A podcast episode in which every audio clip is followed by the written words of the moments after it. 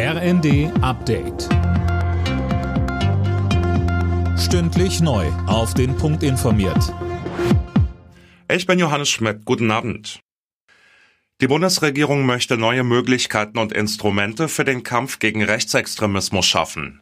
Innenministerin Faeser hat dazu ein Maßnahmenpaket vorgestellt. So soll Rechtsextremisten etwa das Waffenrecht entzogen und das Bundesverfassungsgericht soll besser vor Einflussnahmen geschützt werden.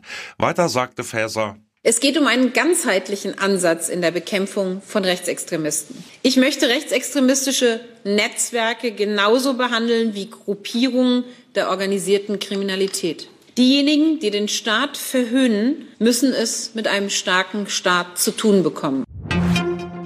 Hass und Hetze im Internet treffen nicht nur Einzelne, sondern werden immer mehr zur Bedrohung für die Demokratie. Das zeigt eine Studie, die Familienministerin Paus vorgestellt hat.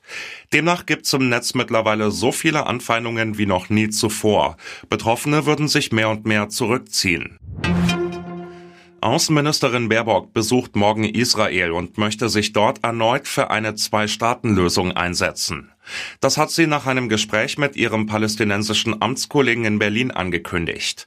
Militärisch sei der Nahostkonflikt nicht zu lösen, so Baerbock. Das Leid der Menschen in Palästina kann nur enden, wenn das Leid der Menschen in Israel endet. Und das Leid der Menschen in Israel kann nur enden, wenn das Leid der Palästinenserinnen und Palästinenser endet.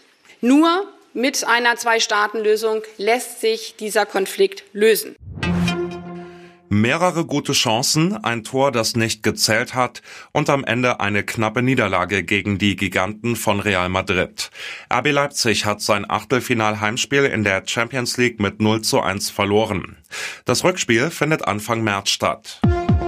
Alle Nachrichten auf rnd.de